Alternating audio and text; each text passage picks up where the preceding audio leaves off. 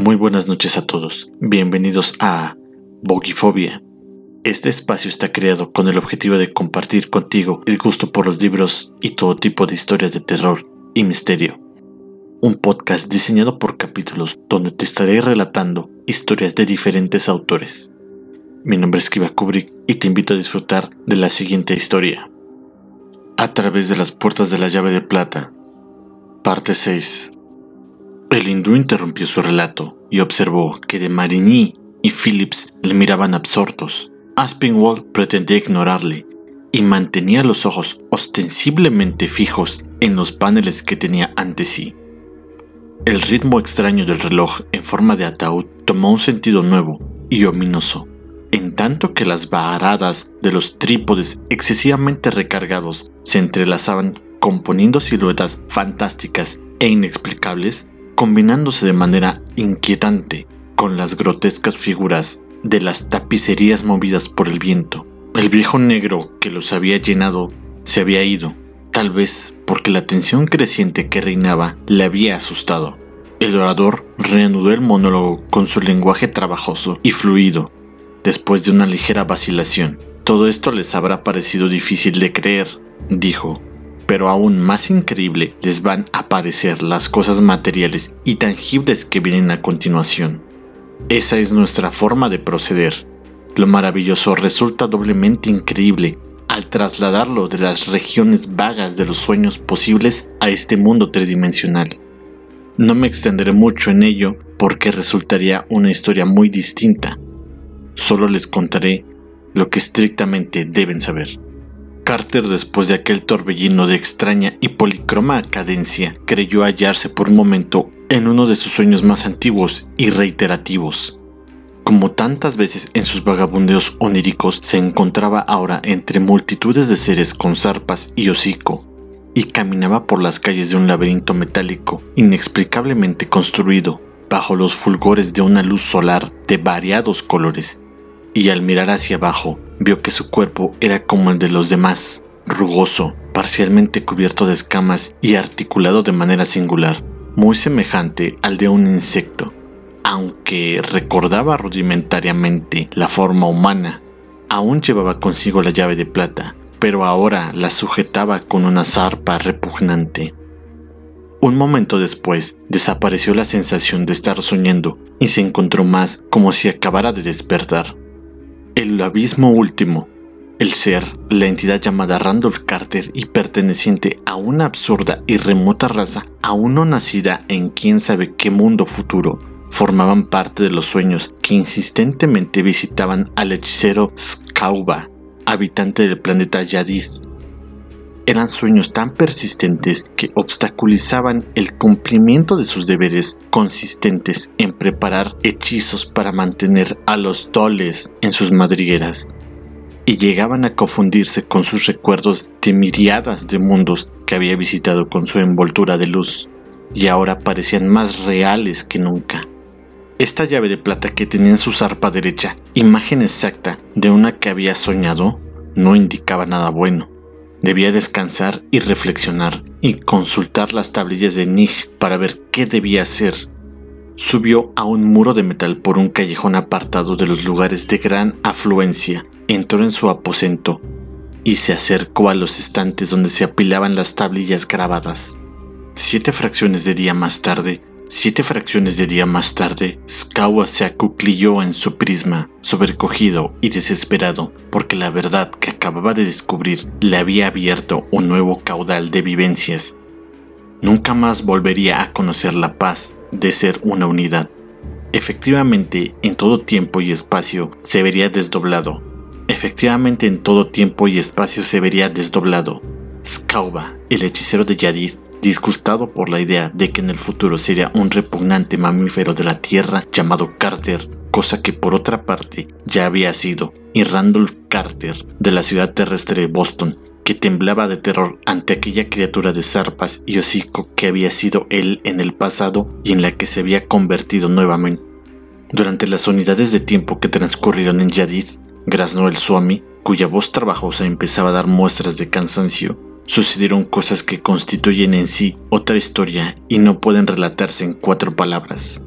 hubo expediciones a Stronti y a Amtura y a Kad y a otros mundos de las 28 galaxias accesibles a las envolturas luminosas de las criaturas de Yadid, y a viajes de ida y vuelta a través de millones y millones de años realizados con ayuda de la llave de plata y de otros muchos símbolos que los hechiceros de Yadid conocían. Hubo luchas tremendas con los pálidos y viscosos doles que moran en las madrigueras de aquel minado planeta. Hubo pavorosas sesiones de estudio en bibliotecas donde se acumulaba una ingente masa de sabiduría recogida de 10.000 mundos vivos o muertos. Hubo violentas discusiones con otros espíritus de Yadid, incluso con el del archiantiguo búho. Skauba no confesó a nadie lo que le había sucedido a su personalidad, pero cuando en él predominaba el fragmento Randolph Carter, se dedicaba frenéticamente a estudiar todos los medios posibles para regresar a la Tierra y a la humana forma, y practicaba desesperadamente el lenguaje humano con sus extraños órganos vocales, tampoco aptos para ello. El fragmento Carter no tardó en comprobar con horror que la llave de plata no servía para regresar a la forma humana. Según dedujo, demasiado tarde de cosas que recordaba, de sus propios sueños y de la sabiduría de Yadid, esta llave había sido forjada en Hiperbórea, en la Tierra, y solo tenía poder sobre los ángulos de conciencia de los seres humanos. No obstante, podía cambiar el ángulo planetario y enviar a su poseedor a través del tiempo sin que su cuerpo sufriera mutación alguna. Había un hechizo adicional que confería a la llave ilimitados poderes, de los que de otro modo carecía. Pero este hechizo también había sido descubierto por el hombre en sus inalcanzables regiones del espacio y jamás podría ser reproducido por los hechiceros de Yadid. Se hallaba escrito en el pergamino indescifrable que acompañaba a la llave de plata en su cofrecillo de horribles adornos, y Carter se lamentaba amargamente de habérselo olvidado. El ser ahora inaccesible del abismo ya le había advertido que debía conservar los símbolos y sin duda había creído que no le faltaba ninguno. A medida que el tiempo pasaba, se esforzaba en ahondar más y más en la monstruosa ciencia de Yadid, con objeto de hallar un medio para regresar al abismo de la entidad omnipotente. Con sus conocimientos, podría haber sacado mucho provecho del enigmático pergamino, pero ese otro poder, en las circunstancias presentes, era pura ironía. Había ocasiones, sin embargo, en que predominaba la faceta Scauba, y entonces se esforzaba por borrar los turbadores recuerdos de Carter que tanto le angustiaban. Así transcurrieron periodos de tiempo más largos de lo que el cerebro humano puede concebir, ya que los seres de Yadid mueren tras prolongados ciclos biológicos. Después de muchos centenares de revoluciones, el fragmento Carter se fue imponiendo sobre el fragmento Scauba, y se pasó grandes periodos calculando la distancia espacial y temporal que habría entre Yadid y la Tierra habitada por los hombres. Las cifras eran inconcebibles, incalculables millones de años luz, pero la sabiduría inmemorial de Yadid permitió a Carter comprender todas estas cosas. Ejercitó su poder de orientarse en sueños hacia la Tierra y aprendió muchas cosas acerca de nuestro planeta que jamás había sabido antes pero no podía soñar con la fórmula del pergamino que necesitaba. Finalmente, concibió un plan insensato para huir de Yadid y empezar a prepararlo tan pronto como descubrió una droga para mantener perpetuamente aletargado el fragmento Scauba, sin por ello anestesiar los recuerdos y conocimientos de este. Pensó que sus cálculos le permitirían realizar un viaje en una de las envolturas luminosas, como ningún ser de Yadid lo había realizado jamás un viaje corporal a través de innumerables millones de años de increíbles extensiones galácticas hasta el sistema solar y la Tierra misma. Una vez en la Tierra, aunque encarnado en un ser de zarpas y podría encontrar de algún modo el pergamino de extraños jeroglíficos que había dejado en su coche abandonado en Arkham y descifrarlo, y con su ayuda y la de la llave, recuperar su aspecto terrestre normal.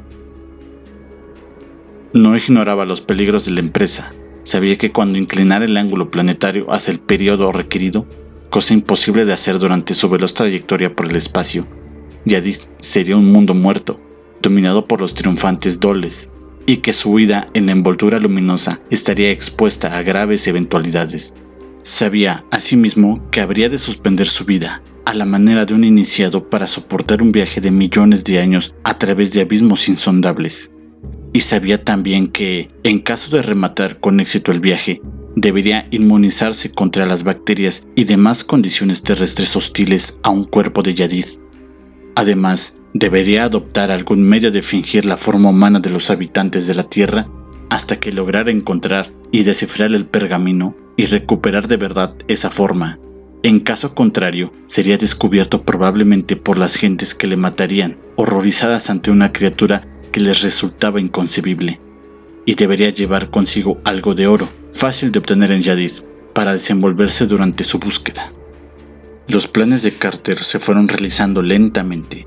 Se proveyó de una envoltura luminosa de dureza excepcional, capaz de soportar tanto una prodigiosa transición temporal como un vuelo sin igual a través del espacio. Comprobó todos los cálculos y orientó una y otra vez sus sueños hacia la Tierra, tratando de aproximarse lo más posible a 1928. Practicó la suspensión de las funciones vitales, descubrió los agentes bactericidas que necesitaba y logró calcular la fuerza de gravedad a la cual debía acostumbrarse.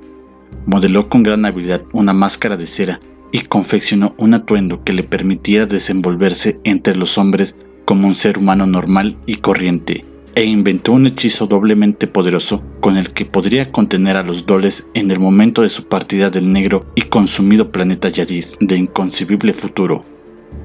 Tuvo también la precaución de hacerse con una buena provisión de drogas, imposibles de obtener en la Tierra, para mantener aletargado al fragmentado Skauba hasta poder despojarse del cuerpo de Yadid y tampoco dejar de hacer acopio de una pequeña reserva de oro para utilizarlo en la tierra. El día de la partida estaba hecho un mar de dudas y recelos. Subió a la plataforma de lanzamiento con el pretexto de trasladarse a la triple estellanizón y se metió en la envoltura de brillante metal. Tenía el sitio justo para llevar a cabo el ritual de la llave de plata y comenzó a ejecutarlo mientras se elevaba lentamente la envoltura se originó un torbellino aterrador. Se oscureció la luz del día y sintió un dolor punzante e intolerable.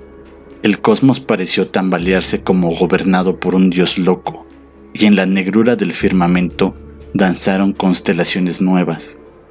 Inmediatamente, Carter sintió un nuevo equilibrio. El frío de los abismos interestelares corroía el exterior de su envoltura y pudo observar desde su interior que flotaba libremente en el espacio.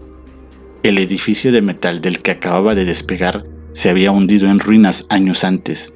Por debajo de él, el suelo estaba plagado de gigantescos doles, y mientras los miraba, uno de ellos incorporó varios centenares de pies y tendió hacia él una extremidad blancuzca y viscosa. Pero sus hechizos surtieron efecto, y un momento después se alejaba de Yadid sin haber sido alcanzado. Agradezco tu atención y te invito a seguirme en la siguiente misión de A través de las puertas de la llave de plata, capítulo 7. Que tengas muy buena noche.